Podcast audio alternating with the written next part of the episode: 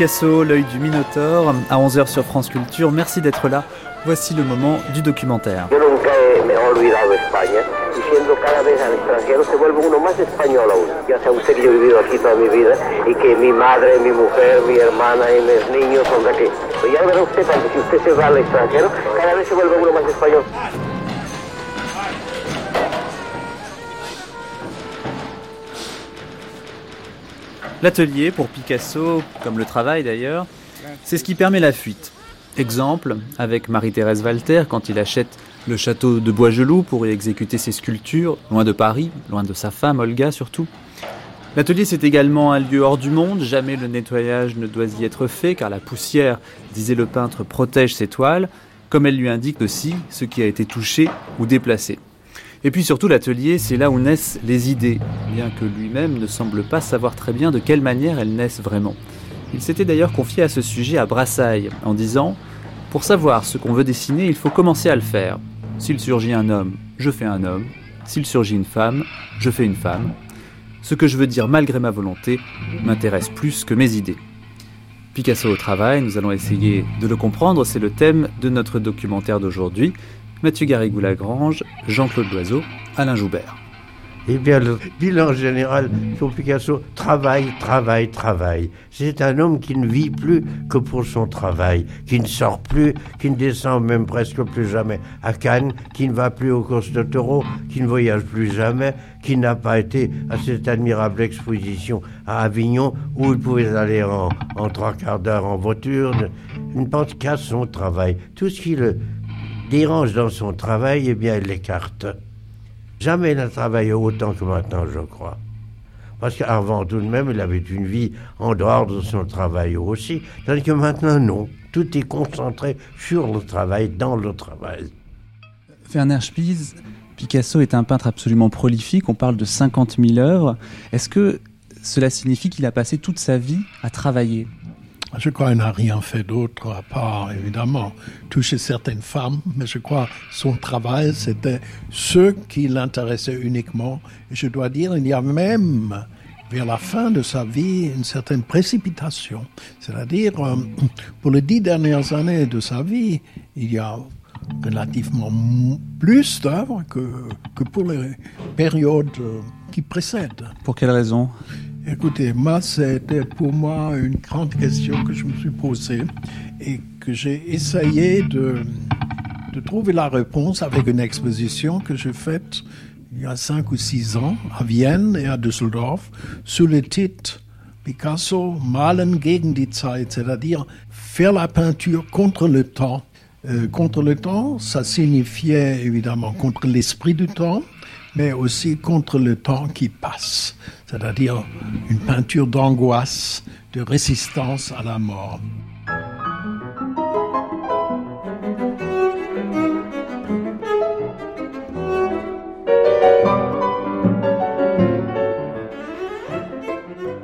Parmi ceux qui ont vu le peintre dans son atelier, il y a donc l'historien d'art Werner Spies, ainsi que celui qui était le marchand principal de Picasso Daniel Henri Kahnweiler que nous venons tous les deux d'entendre.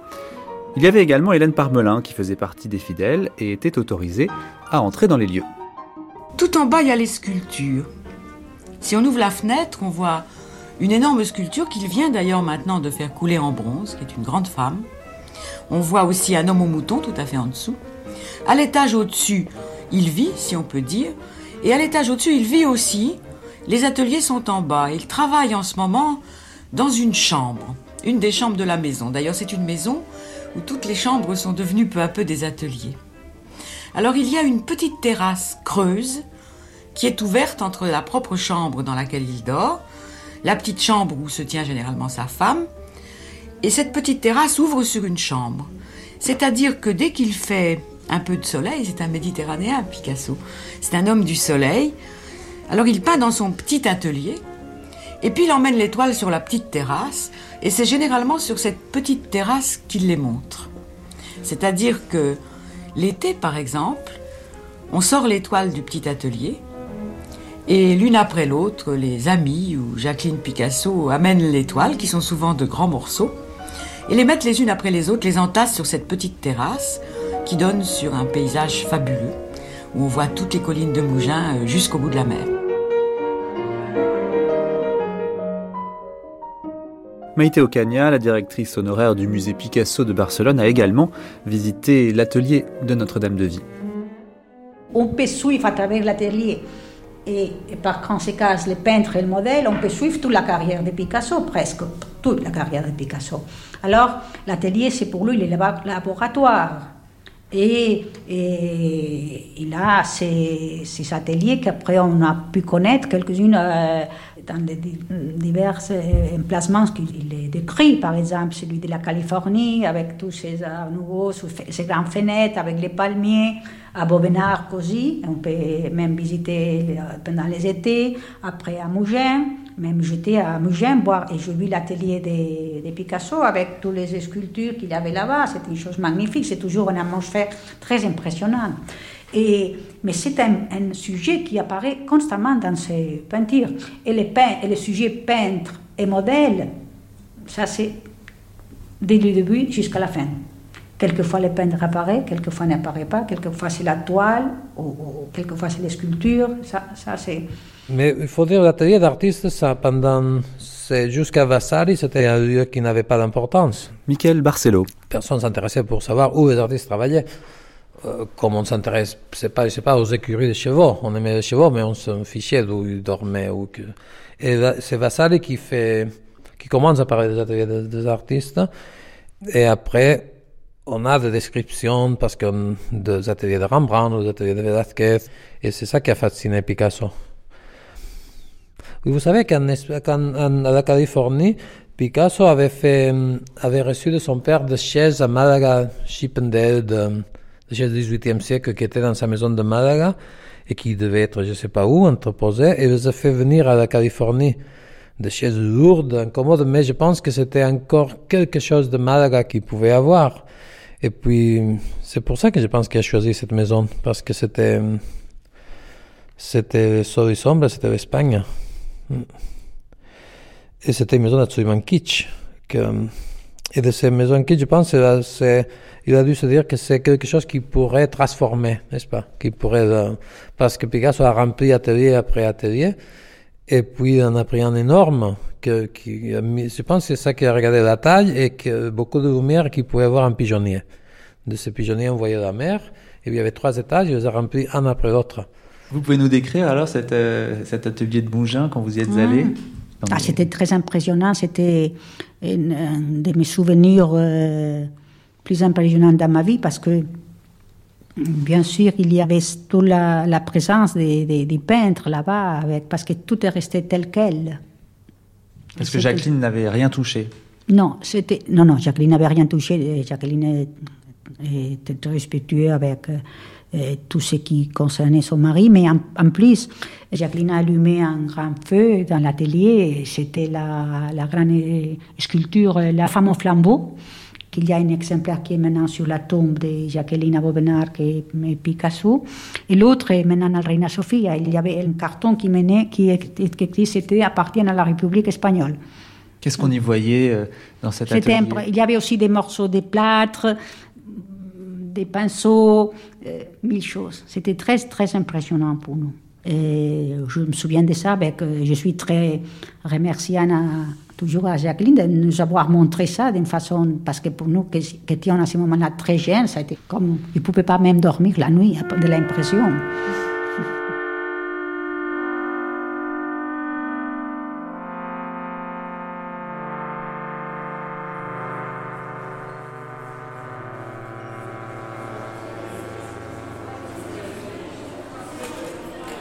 Un autre témoin de Picasso au travail, c'est le photographe David Douglas Duncan. Au musée de Roubaix, la piscine, il présentait en février dernier certaines des nombreuses photos prises de Picasso et raconte tout d'abord sa rencontre avec le peintre. I'd been in Istanbul photographing the Turkish army on the Russian frontier, and Bob Kappa was there. He said, "Something. This is 19, 1947. You live in the Italy at that time." Sometime, if you go through France, Cannes, go say hello to my friend Picasso. Say, hell, I don't know him. Just say hello. Quand il a rencontré Robert Capa à, à Istanbul en tant que photographe de guerre en 1947 et Capa lui a dit euh, si un jour tu vas en France, va dire bonjour à mon ami Picasso. Évidemment, euh, David Duncan lui a répondu qu'il ne connaissait pas Picasso et euh, Capa l'avait vraiment invité à, y aller tout de même. Et donc en, en 56, le 8 février 56, il a pensé à téléphoner à, à, la, à la Californie. Il a eu Jacqueline avec laquelle il a pu discuter pour prendre rendez-vous. Et finalement,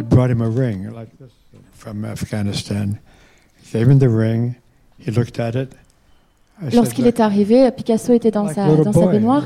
et euh, David Douglas Duncan n'avait pas son appareil photo. Il est allé la rechercher, euh, rechercher l'appareil dans la voiture à la demande de Picasso. et ainsi euh, il a pu prendre ce, ce premier, ce premier shoot, hein, ce, ce premier, cette première prise. Bruno Godichon, il y a peu de photos de l'extérieur de cette euh, maison de Picasso, la Californie, dans le travail de Duncan. C'est pour quelle raison? C'est vrai que les choses sont plutôt à l'intérieur. Euh, Parce que le jardin était extraordinaire aussi. un très grand jardin, je crois. Euh, quand on le voit bien dans le, dans le film qui passe à l'entrée qu'a fait, fait Spitzer pour, pour l'exposition, c'était un jardin incroyable et rempli de sculptures. où la chèvre, la vraie chèvre Esmeralda, est, était avec la chèvre euh, en bronze, euh, etc. Plus pas entretenu du tout, la forêt vierge. Oui, la forêt vierge. Mais bon, en même temps, c'était le jardin était aussi un lieu de protection. Euh, on était en, en, Picassie, si vous voulez, là, voilà, protégé par la, forêt vierge du jardin. C'est très important pour lui de, se protéger. Et Jacqueline était pour ça une, femme très protectrice qui l'a beaucoup aidé à, à, à s'isoler ou en tout cas à, à, filtrer euh, ceux qui pouvaient arriver jusqu'à lui. Parce que cette maison, c'est euh, cette espèce de petit château rococo euh, vraiment extraordinaire dans, un désordre sans doute organisé, mais quand même très, très impressionnant. C'est un peu le château de Barbe Bleue, quoi. Oui, mais il y a quelque chose de l'ogre hein, chez Picasso. C'est-à-dire tous les artistes qui s'y sont frottés, à un moment ou à un autre, ont eu besoin de s'éloigner s'ils avaient vraiment envie d'exister. C'est dans ces années-là, peut-être un des artistes les plus proches de Picasso, c'est Édouard Pignon. Édouard Pignon a eu toujours euh, senti au bout d'un moment aussi le besoin de, se singulariser parce qu'il était euh, la référence à Picasso devenait trop évidente pour tout le monde et c'était dur pour lui. Euh, il s'attaque à un courant, il s'attaque à une idée, etc. Plus personne n'existe. Hein. Donc le, sans doute que la, Californie correspond un peu à ça.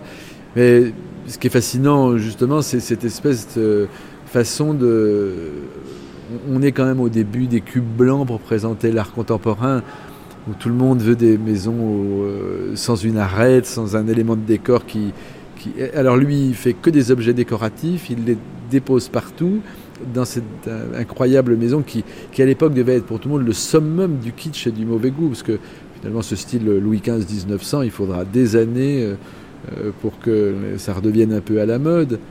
Et, en même temps, il habite ça de façon absolument formidable. Euh, on, voit bien que c'est le vrai théâtre de l'œuvre de Picasso, absolument. Et puis, euh, ce jeu de revoir dans tous les tableaux, enfin ce qu'on voit bien au début de l'exposition, dans les tableaux, les dessins et les, lithographies, notamment les huisseries qui sont si présentes, qui deviennent pour lui une espèce de motif euh, pour signifier l'atelier.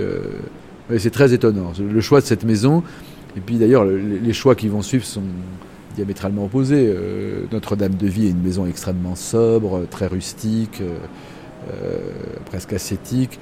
Et Vauvenargues a un côté, alors là vraiment château de Barbe Bleue pour le coup, très étrange. Très espagnol et très oui, effrayant. Très espagnol et très effrayant, oui. Il y a un côté château du, dernier conquistador, là, surtout les photos de tout à, tout à fait la fin où on, on, le voit regarder sa peinture dans cet grand atelier avec le, l'extraordinaire cheminée en gypserie. Là, euh, voilà, donc, euh, tout ça est très étonnant. Hein. Euh, et la Californie, il y a une des photos où on le voit, il met son chapeau, il y a une photo, il a saisi le moment où il part de, de la Californie, ce qui a visiblement été très très difficile pour lui. Et il n'y a pas de déménagement, la maison reste pleine, on abandonne tout sur place et on recommence. D'ailleurs, il ne vend jamais ses maisons. Non, il ne vend jamais ses maisons. Hmm. très très étonnant. Parfois, il les donne à ses femmes. Oui, mais bon, il y retourne quand même avec d'autres femmes. ça, pour ça, l'affaire est très complexe. Mais vous êtes allé chez Picasso, rue La Boétie? Mais évidemment, alors, euh, n'est-ce pas, j'ai d'abord été rue La Boétie, j'ai fait des sculptures là-bas, j'ai fait son portrait. Brassailles, interrogé par Roger Grenier en 1964. Il avait deux appartements à cette époque. Au, début, il avait un seul, mais après, il avait deux appartements superposés. En dessous, c'était sa femme qui régnait, où il n'y avait pas une poussière, il n'y avait rien de caractéristique des habituels décors de Picasso. Et c'était un lieu mondain. Il y avait des tableaux quand même, non? Il y avait des tableaux, oui, des tableaux euh, de l'époque cubiste, mais ces tableaux étaient si bien encadrés, si bien fixés sur le mur qu'ils se trouvaient chez Picasso, mais c'est un riche amateur d'art, n'est-ce pas? Et alors, tandis que l'appartement supérieur où se trouvait son atelier, eh bien là, il n'y avait presque aucun meuble. Euh, il y avait une enfilade de pièces vides. Les femmes de ménage n'avaient aucun droit d'y pénétrer, de faire de l'ordre. Il y avait la poussière partout. On marchait sur un tapis de mégots. Et Picasso ne jetait jamais même des, boîtes de, cigarettes. Il, les a posées une sur l'autre. C'était des grandes tours de babel, n'est-ce pas, de boîtes de cigarettes. Et alors, euh, il y avait un apparent désordre partout, mais Picasso connaissait très bien son désordre. Il y avait des baluchons dans lesquels il y avait des moules de ses statues, de, de ces monceaux de moules émergés des vrais tableaux de Douanier Rousseau, parce que depuis longtemps, il collectionnait. Il achetait des Douanier Rousseau. Et il y avait euh, surtout Jedviga qui a présidé le dîner. Euh, à Montmartre, n'est-ce pas, au bateau Lavoir, de dîner offert à l'honneur de Rousseau avec Apollinaire. Et il y avait beaucoup d'autres toiles de Rousseau. Il y avait aussi des statues nègres, parce que Picasso a collectionné des, sculptures nègres et ces collections venaient déjà de Montmartre. Comment c'était Bois-Gelou, euh, Werner Spies, puisque vous y êtes allé? Ça ressemble à quoi?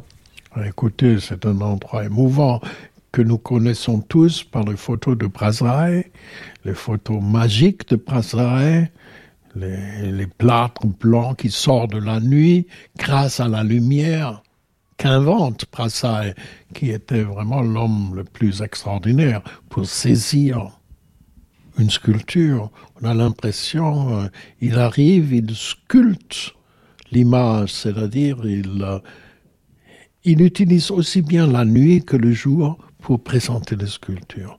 Et là, c'était un moment de bonheur pour Picasso où il s'est retiré, où il a commencé à, avoir, à prendre goût à la sculpture, mais aussi à une sculpture, disons, à vitesse maximum.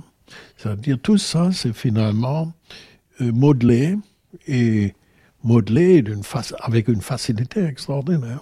Les grandes têtes, et les grandes sculptures qui en partie étaient aussi prisées, qu'il a refait euh, après la guerre.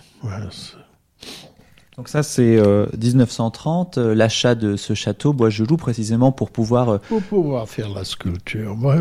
Est-ce que ça correspond aussi dans son développement, dans le développement de, son art, à un, tournant dans son travail? Oui, je crois on ne peut pas passer sous silence que c'est un moment d'une grande sensualité, hein, que le, le besoin de toucher le corps toucher des formes rondes, d'être en face des formes rondes, plantureuses, c'est lié sans doute à la présence de Marie-Thérèse Walter. Hmm? C'est pas François Gillot qui lui aurait donné cette idée, c'était plutôt une fille gothique pour lui. Hmm? Ça, ça l'aurait amené plutôt direction Giacometti. Mais là, cette Marie-Thérèse Walter, c'était la plénitude, c'était vraiment quelque chose de très joyeux pour Picasso. Donc c'était la forme. C'était la forme, et oui, euh, et comme on voit parfaitement comment il s'approche de la forme, comment il fait ses sculptures euh, d'une proximité absolument extraordinaire. On a l'impression il est juste toujours en train de d'embrasser la tête qu'il fait, hein, et de déformer la tête sous l'angle du regard qu'il porte aussi proche de la tête.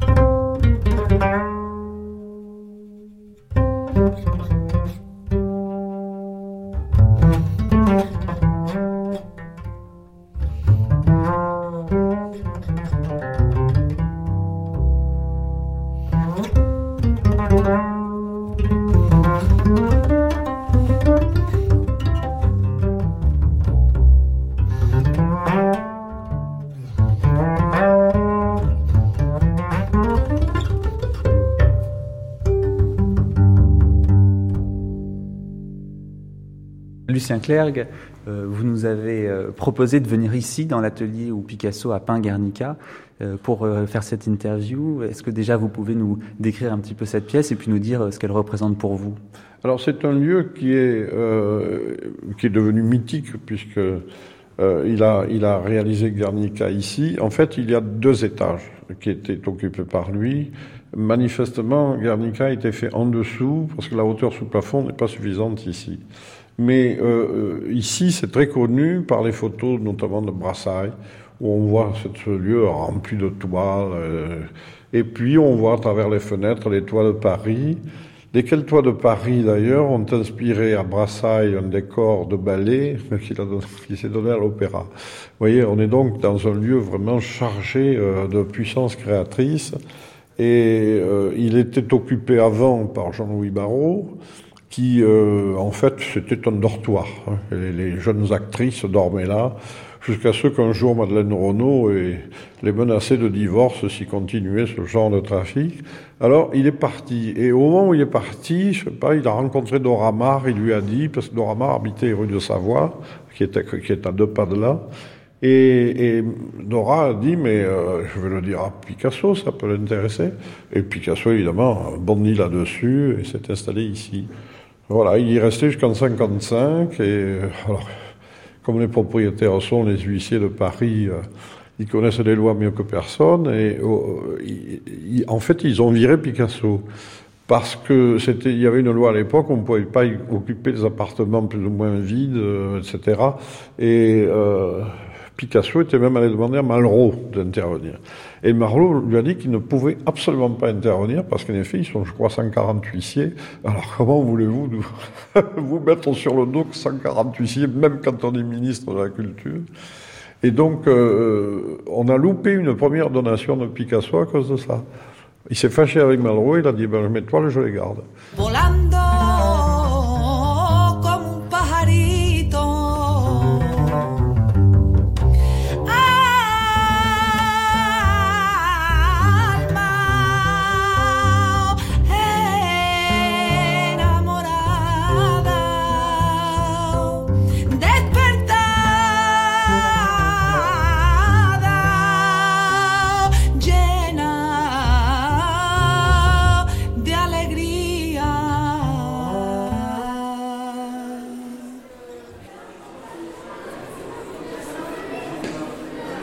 beaucoup euh, Bruno Godichon, Picasso au travail, qu'on voit finalement à travers cette exposition de David Duncan. Ah, oui, en fait, euh, ce qui est compliqué euh, avec Picasso, c'est qu'on n'est pas finalement dans, des moments de travail qui, qui se sépareraient des moments de loisirs, etc. Ce, qui a merveilleusement saisi Duncan, notamment on pense à la célèbre euh, série de photographies euh, sur l'arête de poissons euh, qui part du déjeuner, Jacqueline sert les poissons à table, Picasso prend les arêtes, les trempe dans la glaise encore molle, fait une sorte de fossile qu'il utilise pour le décor d'un plat. Donc il y, a, cette espèce de travail permanent qui est en même temps euh, un art de vie. Voilà, Picasso euh, est là dans son univers, ce que Duncan appelle le petit monde de Picasso dans lequel on le voit effectivement euh, à l'œuvre au sens traditionnel du terme, encore que pas posé dans un atelier comme on l'imagine un artiste inspiré devant la toile blanche on voit que les choses bougent et que Picasso vit son œuvre euh, vraiment à chaque moment de, la vie. Et euh, l'exposition, je crois, le, rend assez bien. Alors, ce que je peux vous raconter, c'est une histoire assez intéressante. C'était à Nîmes, un jour de pluie. Donc la corrida est annulée.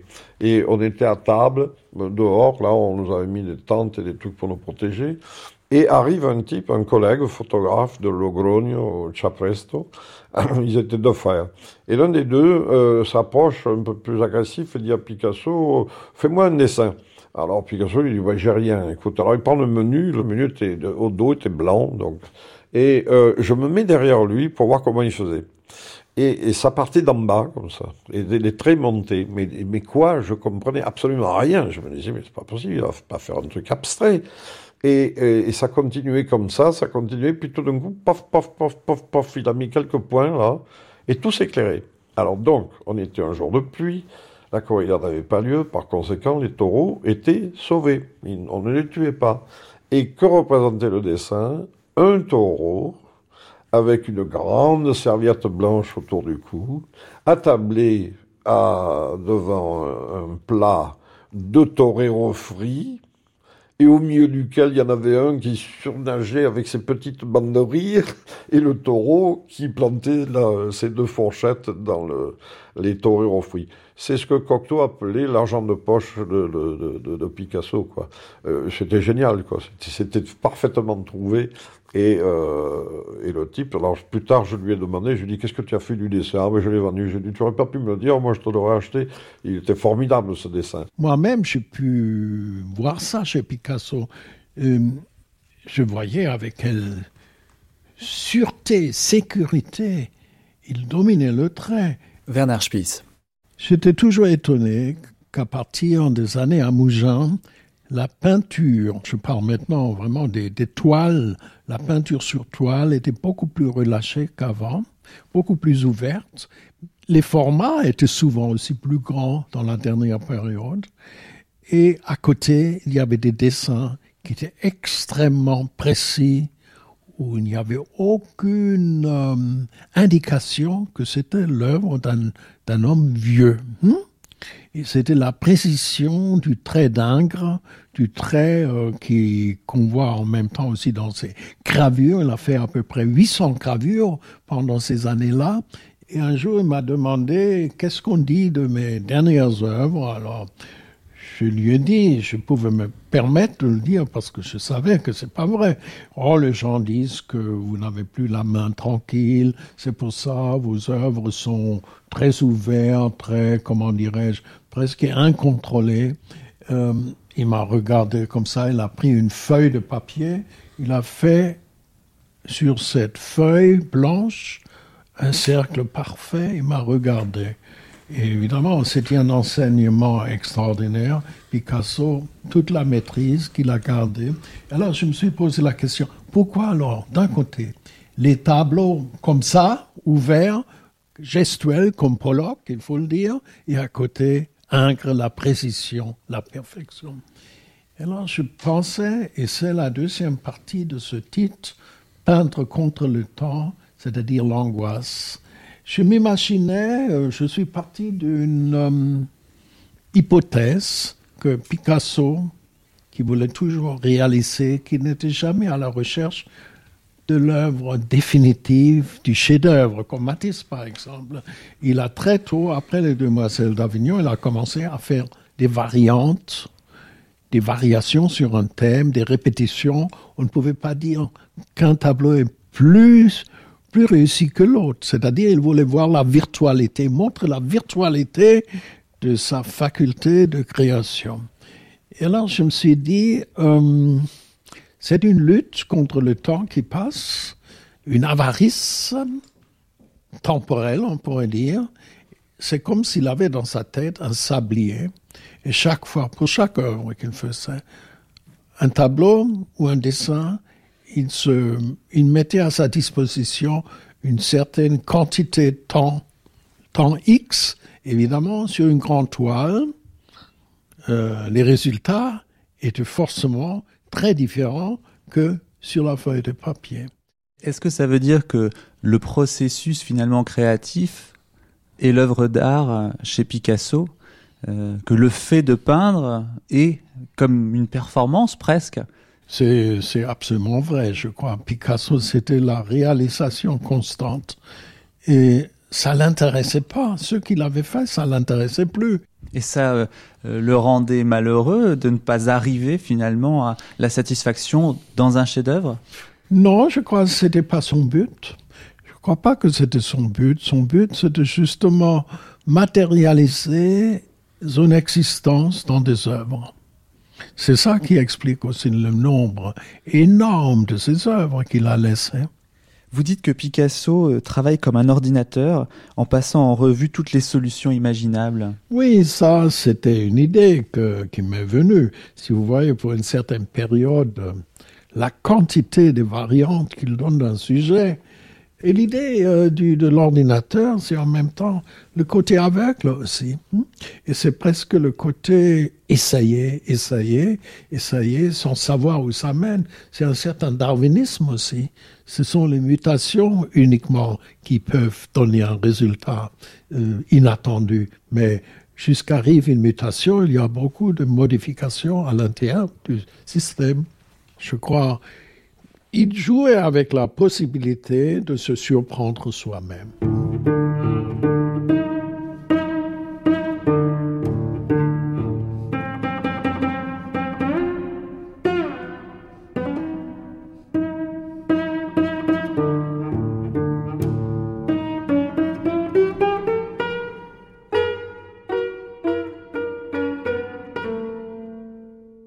Picasso au travail, c'est aussi avec ses artisans et fournisseurs. Francis Crémieux les interrogeait en 1966. Cher Lefebvre-Foinet, c'est un bon client pour vous, Picasso. C'est un très très gentil client. À part, euh, il y a une question d'amitié, mais en même temps, il y a aussi la question euh, technique qui nous rapproche. Vous ne le livrez que depuis qu'il est dans le Midi. Quand il était à Paris, vous ne le livriez pas. Non, euh, il ne venait pas chez nous. Euh, il avait un compatriote espagnol qui le fournissait, ma foi, d'une façon régulière.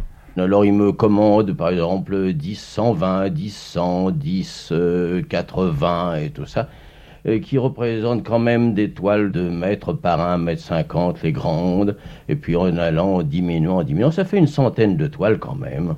Pas plus. Ah non, quand même, ça fait déjà. Euh, surtout que les petites toiles, ça, je ne les fournis pas souvent, les petites, petites toiles.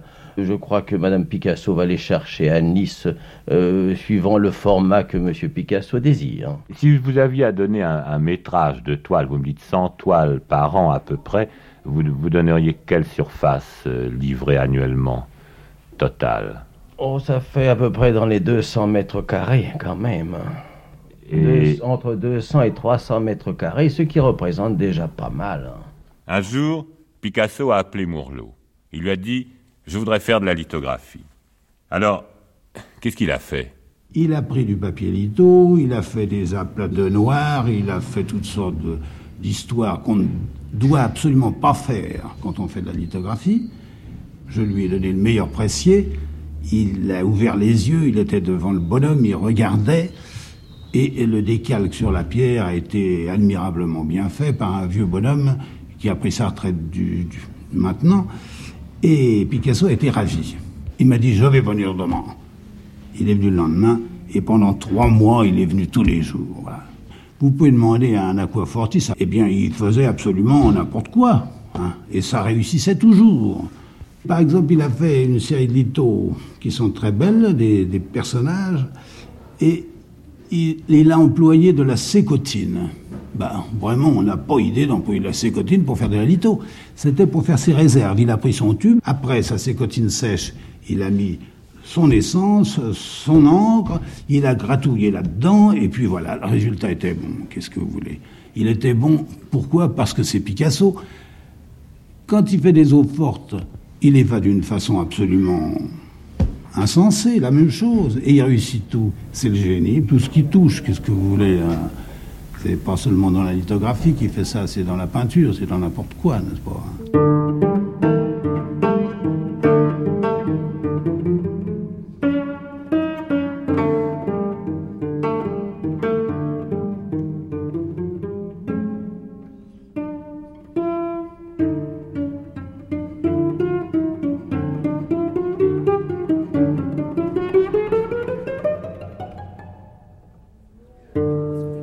De nouveau, Bruno Godichon explique la fabrication de la toile de Picasso intitulée Les baigneurs à la garoupe.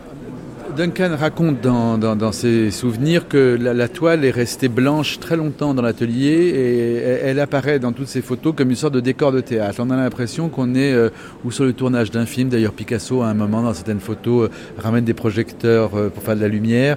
Il sort juste de l'expérience du film de Clouseau et cette question de la lumière l'a fasciné.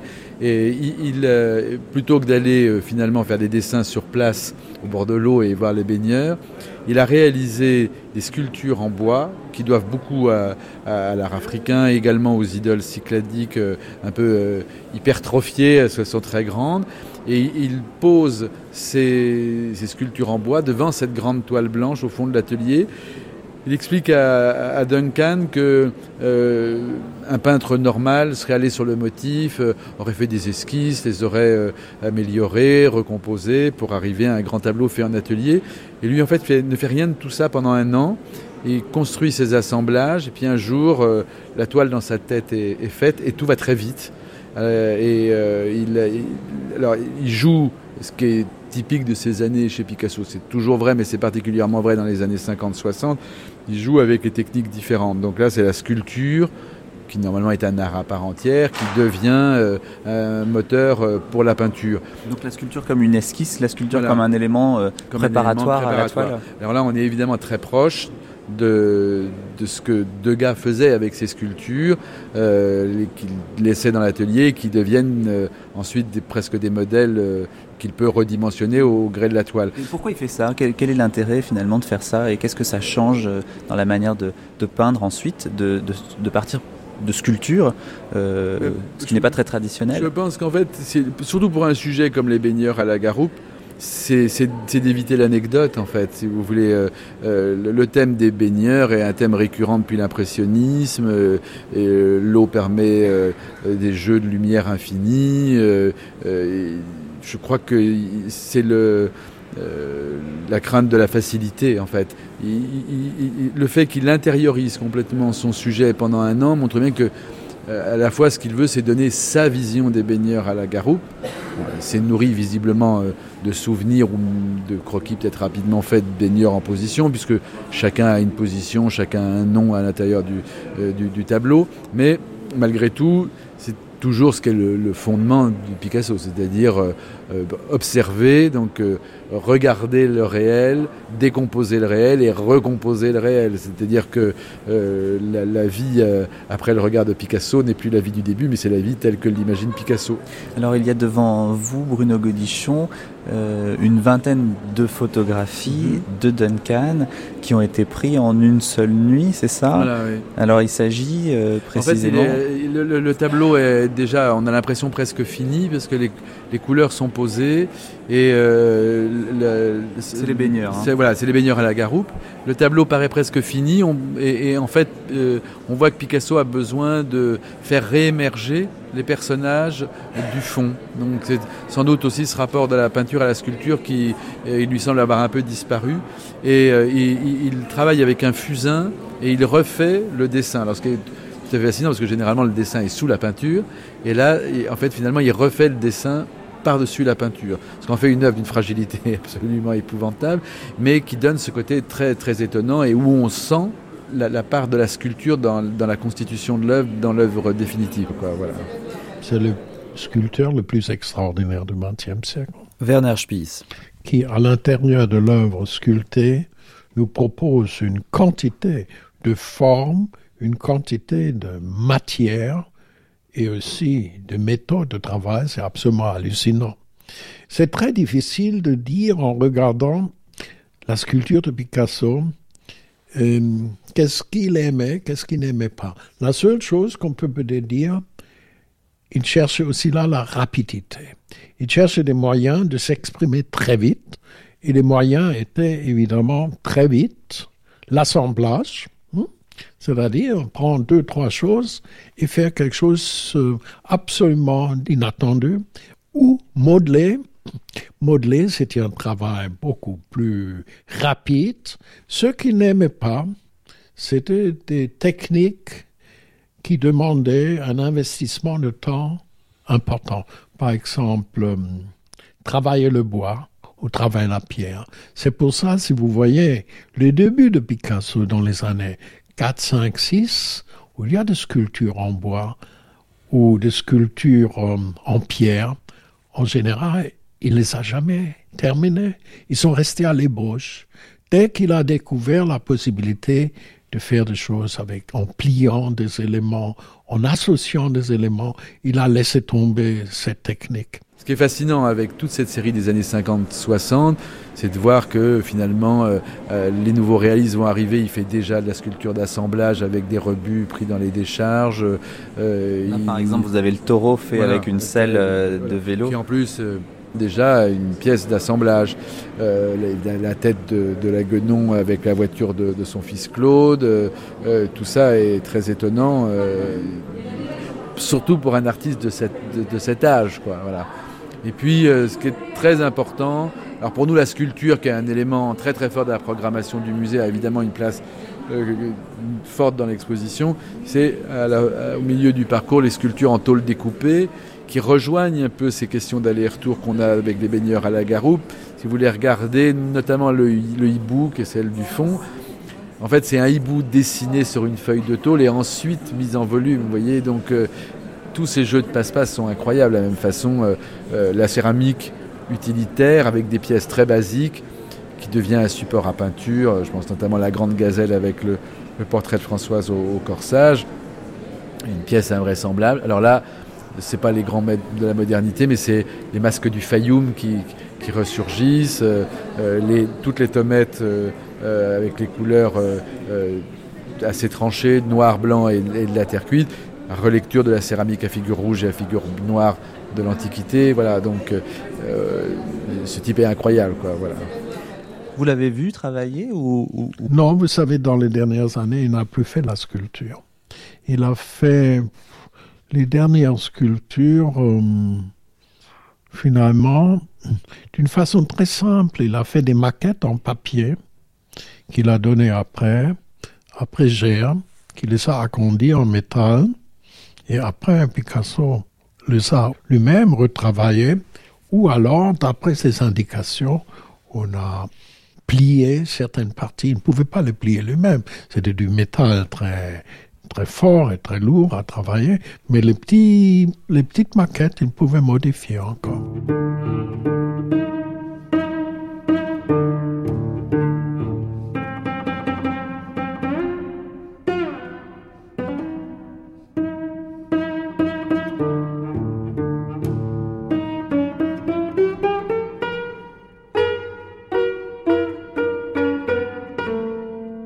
Alors être peintre, être sculpteur, bien entendu, ne suffisait pas à l'ogre qu'était Picasso. En plus de cela, il y avait la poésie, le théâtre, on le sait moins. Sa soif de travail semblait ne pas avoir de limite.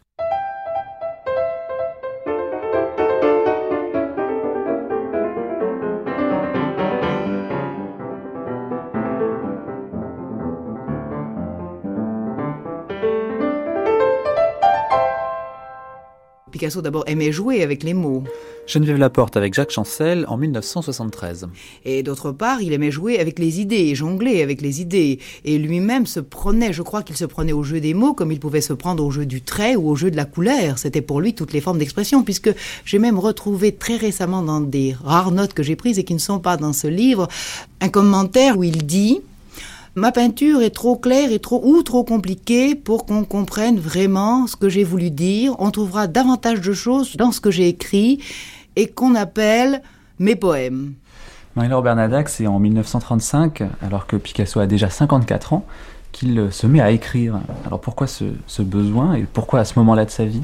Alors en fait, on s'est rendu compte qu'il y avait quand même une passion pour l'écriture avant, mais le vrai passage en effet avec les premiers euh, poèmes euh, manuscrits sur des feuilles de papier d'arche qu'on a découvert au musée Picasso date en effet de 35 parce que c'est une période où il arrête de peindre. Il dit souvent c'est la pire époque de ma vie, 1935, hein, parce que qu'est-ce qui se passe en 35 Il y a Maya qui naît, d'une liaison cachée et décide donc avec Marie-Thérèse. Il est toujours avec Olga, donc euh, il demande le divorce. Euh, Olga, évidemment, comme ils sont mariés à l'époque, communauté des biens, euh, ça voudrait dire qu'elle prend la moitié des tableaux, des maisons, etc. Donc il n'en est pas question. Du coup, son atelier est quasiment sous séquestre, hein, puisqu'on fait des inventaires de répartition des biens. Il peut même pas y aller c'est la guerre, quoi. C'est la guerre horrible, euh, psychologique. Euh, donc, euh, il peut pas peindre. Donc, il est très perturbé. Hein. Je pense qu'il traverse une grande crise, non seulement sentimentale, mais je pense qu'il traverse une grande crise de milieu de la vie, hein, sans doute, à cette époque-là. Et donc, il se met à écrire parce que trouver un papier de l'encre de Chine, ça, il peut le faire partout. Parce qu'on a retrouvé, quand on avait fait une exposition, donc justement à l'occasion de la publication de cet ouvrage, qu'en fait, il y avait des petits journaux à La Corogne, des, journaux d'enfance où il commençait à écrire. Et puis, on peut dire que tout au long du cubisme, il y a quand même des lettres. Hein. il y a toujours plus ou moins des lettres, des jeux de mots. Et puis, mais là, quand même, tout d'un coup, c'est un flot d'écriture. Euh, soit en espagnol, soit en français. Ce qui est intéressant, c'est qu'il utilise les deux langues, en mélangeant parfois les deux. Et évidemment, euh, une écriture qui est très calligraphique, hein, sur le, puisque c'est quasiment des dessins. Ils sont sur des feuilles de papier d'arche pliées en deux et euh, tous à l'encre noire. Et alors, donc, voilà cet ouvrage euh, qui, reproduit l'ensemble. Donc chaque manuscrit a soit des dessins, soit un aspect, euh, voilà, on mélange dessin et texte. Il utilise à la fois les la ponctuation, voilà, les traits par exemple. Là, vous avez un détail très joli. Il y a une grande flèche qui sort du texte avec marqué œil. Voilà, il utilise. Voilà, là aussi, il y a un très très joli dessin possible, les guérissables, il y a tout le temps des jeux de mots, ça c'est en français. Euh, donc tout d'un coup, il se découvre un petit peu euh, écrivain, et ça l'amuse. Il y a aussi le côté jeu. On a l'impression, quand on lit euh, les poèmes de Picasso, qu'il est quand même très influencé par quelqu'un, c'est Gertrude Stein. Bien sûr. Alors que c'est pas le moment où ils s'entendent le mieux. Non, quand même, non, non, mais enfin, il est l'héritier de, de, cette euh, parole très très libre, de cette invention de la langue euh, qu'ont invité Gertrude Stein et d'autres à l'époque. évidemment, comme par hasard, Gertrude Stein trouvait très mauvais ses poèmes. C'est pour ça que vous me posez la question. Autant Breton s'y intéressait. Et, pour d'autres raisons, autant elle, elle devait trouver ça moyen. Alors je sais que vous trouvez difficile de lire ces poèmes parce qu'il faudrait quasiment ah, être un professionnel de la lecture, mais simplement pour qu'on ait une toute petite idée d'à quoi ça ressemble. Ah bah alors sans mes lunettes, je peux même pas. Donc c'est même pas la peine. J'en prends au hasard, hein, comme ça. Celui du 22 mars 36. Miette de pain posée si gentiment par ses doigts sur le bord du ciel, autant bleu, soupirant que le coquillage enchaîné, joueur de flûte battant des ailes à chaque goutte, fleurit au printemps à l'accro, que fait dans sa robe la fenêtre qui se gonfle et remplit la pièce et l'emporte flottant au vent ses longs cheveux. C'est surréaliste C'est pas surréaliste, c'est très concret souvent en fait. Euh, là, je vous disais, celui-là qui est joli, c'est possible à Lady Guérissable, parce qu'il y a un jeu de mots, guérissable. Donc, il s'amuse à faire un petit rébut avec guérissable, qui veut guérissable. Pour autant, évidemment, on les a assimilés à une sorte d'écriture automatique euh, et surréaliste c'est parfois très très concret parce qu'il y a beaucoup de listes de descriptions, de souvenirs, de chiffres. Par exemple, là, il y a Do, 3, Ré, 1, Mi, Fa, 2, Sol, Fa, etc. etc. Et euh, donc, ça, on ne retrouve pas forcément ça dans les poèmes surréalistes, hein, une énumération de petits trois, donc c'est autant graphique. Bon, celui-là, c'est magnifique, c'est une énumération de toutes les couleurs. Hein. donc, il fait un poème avec que des couleurs. Donc mauve, jaune, bleu, cobalt, jaune, jaune, jaune, et puis bon, avec des flèches, des ratures. Enfin, ça devient vraiment une espèce de labyrinthe absolument incroyable dans lequel on, se perd. Bon, c'est du surréalisme en espagnol. Hein. On a parlé de Gongora, donc là c'est ce, le surréalisme espagnol de celui de Garcia Lorca, de, Buñuel, qui est euh, à la fois fantastique, euh, grotesque, euh, outrancier, parce qu'il y a aussi beaucoup de scatologie dedans dans les poèmes. C'est euh, beaucoup de nourriture. Donc, quand on parle de nourriture, il y a aussi souvent de la scatologie qui suit. Euh, le thème de la nourriture est extrêmement important, donc ça, c'est pas tellement surréaliste, c'est beaucoup plus surréaliste, mais andalou, hein, espagnol. Écoutez-moi, écoutez-moi, un peu, un peu, de silence, un peu de silence, s'il vous plaît. Non, écoutez, écoutez-moi, on est tous réunis là, on va faire une lecture, on va lire la pièce de Picasso le désir attrapé par la queue. Ah, Alors j'ai fait une petite distribution, écoutez-moi. Parce vous allez vous tromper. Il a écrit une pièce. Toi, tu joues le gros pied, Robert. Pascal, tu fais l'oignon. Zani, tu joues la tarte. Germaine va faire la cousine. Michel jouera le bourron. Les deux toutous, bon, bah, on se débrouillera au fur et à mesure de l'action. Paul, tu feras le silence. Valérie fera l'angoisse grasse. Et Edith, l'angoisse maigre. Puis les rideaux, on se les partagera également. Alors maintenant, oui. Un peu de...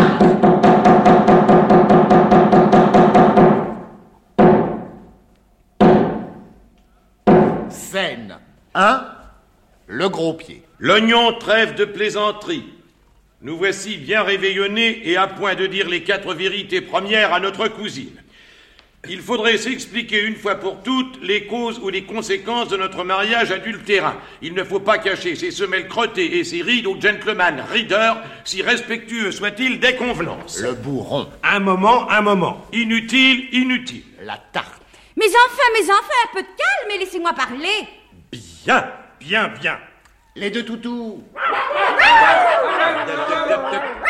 Je voulais dire que si nous voulons nous entendre enfin au sujet du prix des meubles et de la location de la villa, il faudrait, et d'un absolu parfait accord, déshabiller tout de suite le silence de son complet et le mettre nu dans la soupe qui, entre parenthèses, commence à refroidir à une vitesse folle. Je demande la parole. Moi aussi, moi aussi.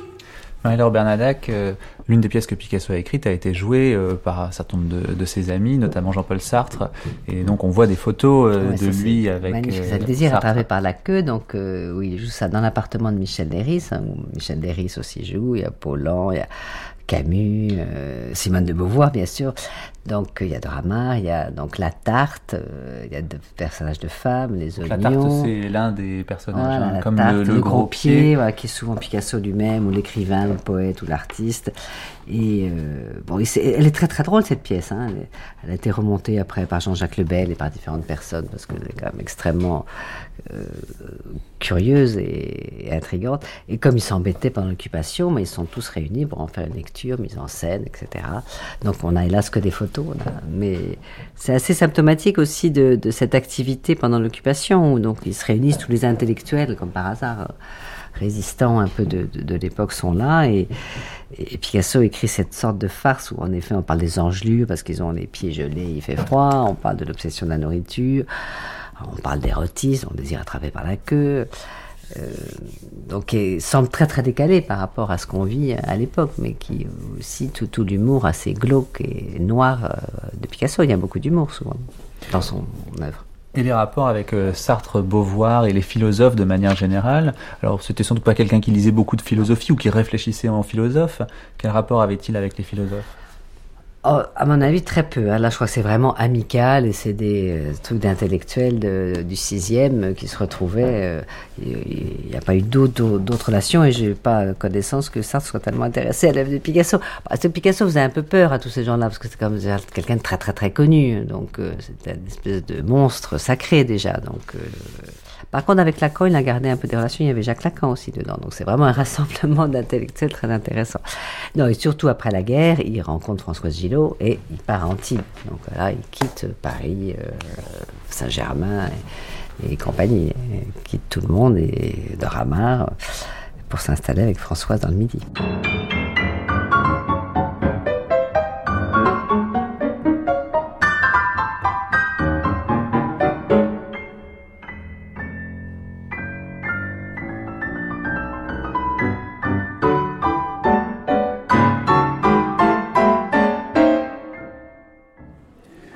La photo Bruno Godichon pour euh, Picasso, qui a pas pris énormément de photos d'un point de vue artistique, on a l'impression que c'est euh, un document pour lui et que c'est une manière de documenter sa propre œuvre. Ça, vous savez que pour Picasso, c'est très important. Il, a, il gardait les tickets de restaurant, les tickets de métro, il mettait les dates dessus. euh, les, archives du musée Picasso, pour ça, sont absolument incroyables. Et il datait pratiquement tout. euh, par exemple, au dos de la, garoupe, il y a même la, date du début et la date de la fin de l'exécution du, tableau. Et il, exprimait euh, ce souhait que son œuvre soit très documentée euh, pour les historiens d'art. Donc c'est quand même quelqu'un qui, qui était soucieux de cette postérité. Mais ensuite, euh, il s'est effectivement euh, beaucoup intéressé à l'image que la photographie allait donner de lui et de son œuvre. Euh, non, il est, il est parfaitement conscient de ça. Alors, il avait beaucoup d'attention pour les photographes. Si vous regardez euh, la vie de Picasso, elle est toujours jalonnée de rencontres avec des grands photographes. Lucien Clergue, photographe. Ça a été Station, qui avait, qui, qui avait, je crois, un an de plus que Picasso. Et puis Man Ray, et euh, Brassailles, et puis il y a Duncan, euh, André Villers et moi. Nous sommes nous sommes les gens. il y a Edward Quinn aussi au moment du tournage du film. Qui Dora est-ce qu'on considère Alors que... Dora Maar, c'est un peu spécial parce qu'elle était sa maîtresse, et bon, et, elle était très bonne photographe. Hein, euh, ne tombe pas. Et là, elle nous a porté surtout un témoignage fantastique de cette évolution de, de, de Garnica. Vous vous rendez compte que nous, nous parlons là où elle était. Hein. Elle était assise là. Elle venait le voir là. Voilà. Donc, euh, alors, euh, je, vous répète, on, voit par exemple comment il a accepté que Duncan vive chez lui. Duncan habitait carrément la Californie. J'ai vu que j'étais là en 69 quand je faisais mon film. Brassa est venu le voir pour lui offrir euh, la réédition de son livre qu'il avait fait sur lui, qui est pour nous le meilleur livre sur Picasso. Et c'était émouvant de les voir tous les deux, euh, on se rappelait des tas de souvenirs et tout. Je vous dis, il aimait être photographié, donc ça posait pas de problème pour lui. Il posait un peu ou pas? Je pense pas qu'il, enfin, il posait d'une certaine façon parce qu'il avait cette façon, vous savez, ce côté trapu qu'il avait comme ça, euh, en short ou, torse nu. Il croisait les bras et vous plantez l'œil dans la caméra qui traversait tout, quoi, le film, votre cœur, votre âme, vous ne saviez plus euh, comment vous maîtriser. Mais il était photogénique. Voilà, il y, a, ça aussi qui compte. Bruno Godichon, euh, ces photographies de Duncan euh, permettent de comprendre aussi comment travaillait Picasso. Est-ce que vous, en les voyant pour la première fois, c'était peut-être pas d'ailleurs en préparant cette exposition, vous avez compris mieux comment Picasso travaillait dans, quel espace il prenait aussi euh, dans la maison La Californie et comment il, fabriquait, parce que c'est vraiment de ça qu'il s'agit, euh, tableaux et sculptures. Oui, euh, c'est vrai que, par exemple, il y a un élément qu'on saisit rarement chez un autre photographe, c'est la place des œuvres anciennes dans le quotidien. Picasso vit avec avec ses Picasso euh, euh, au quotidien. il a besoin visiblement de ça pour continuer à avancer. Et puis, euh, il y a toutes ces photos également qui montrent bien que dans ces années 50-60, peut-être qu'il y a, pour Picasso, il n'y a plus de temps à perdre, je ne sais pas, mais chaque minute et chaque occasion, chaque apport de, la vie devient sujet à, travailler. Et, c'est la, la, création 24 heures sur 24.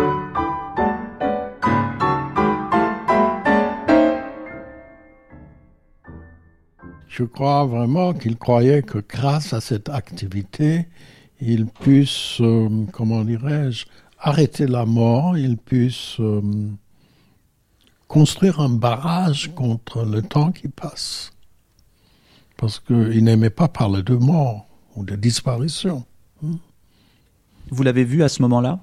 Oui, c'était à ce moment-là, lorsque je travaillais avec Sonnet à mon catalogue raisonné de la sculpture. J'ai réuni toutes les sculptures qu'il avait faites, qui à l'époque étaient vraiment un des secrets les mieux gardés de l'art du XXe siècle, parce que les sculptures n'étaient jamais sorties de l'atelier. Picasso a gardé tous ceux qui étaient en trois dimensions. C'était comme des créations, c'était comme ses enfants, c'était comme le monde qu'il a créé. Il vendait des tableaux, mais il ne vendait jamais de sculptures.